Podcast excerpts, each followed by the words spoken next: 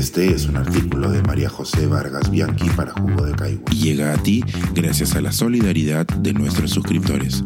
Si aún no te has suscrito, puedes hacerlo en www.jugodecaigua.pe. Ahora puedes suscribirte desde 12 soles al mes.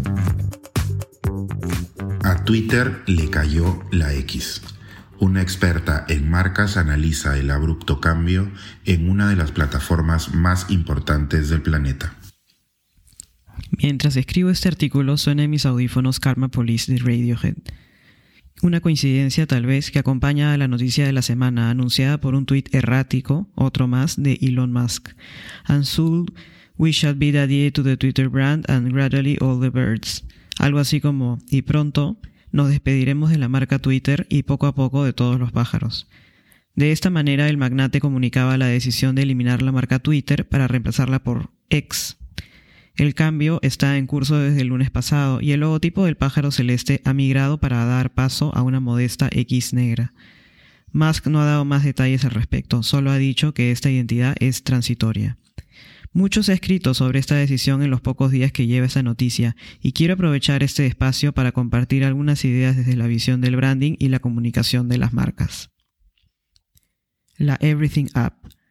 Musk tiene un estilo de liderazgo particular y cuestionable para algunos.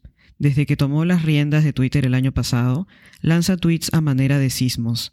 Anuncia para la plataforma cambios grandes de manera imprevista, breve y algo misteriosa. Por la prensa y por sus telúricos tweets está claro que tiene otros planes para la plataforma del pájaro. Inspirado en la app china WeChat, Musk desea crear una Everything App sobre las cenizas del Twitter que todos conocemos. En esta nueva app céntrica podrías hacer más cosas que compartir un meme sórdido o trolear al político de turno. El objetivo sería ofrecer en la misma aplicación todos los servicios como pagos, mapas, mensajes, todo. Musk quiere una nueva app y ha empezado por un nuevo nombre. Cambiar el enfoque o modelo de negocios de una empresa es una causal válida para iniciar un proceso de renovación de marca. Incluso un cambio en la alta gerencia de una compañía es materia suficiente para iniciar un proceso de rebranding.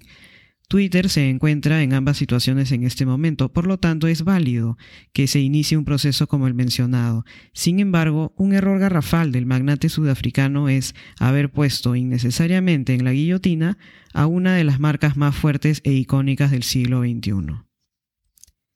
Renovar de cero una marca masiva.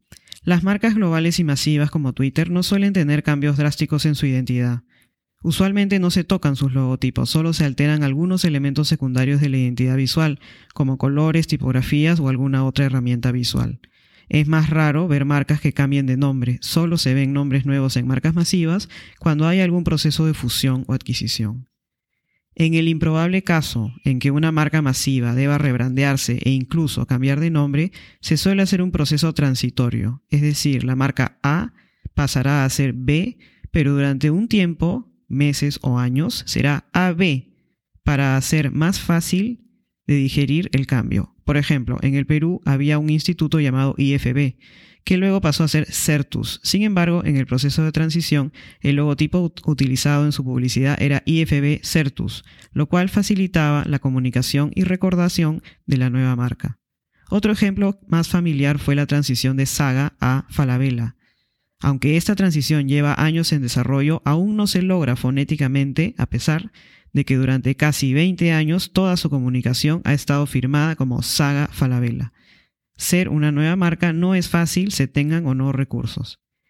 Los grandes rebrandings de las últimas marcas locales o globales son procesos complejos donde intervienen muchas manos y se cuidan muchos objetivos de comunicación.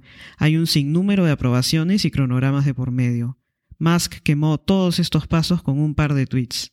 Él dice que es una identidad transitoria. Quizá mientras escribo esto, una serie de especialistas se encuentra trabajando el desarrollo de la nueva marca final, aunque dudo que el dueño de Tesla trabaje de esa manera. Anunciar que una marca masiva como Twitter va a morir sin necesidad y que será reemplazada por un carácter Unicode es violento especialmente si se toma en cuenta el carácter social de las marcas masivas, pues llegan a ser parte de nuestra vida. Y esa parte no está en control de la gerencia de Twitter, porque son los usuarios quienes ya se han apropiado social y culturalmente de esa marca.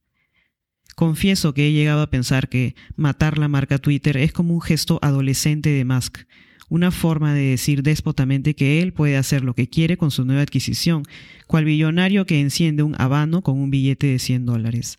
¿Habrán consecuencias? Me imagino que sí.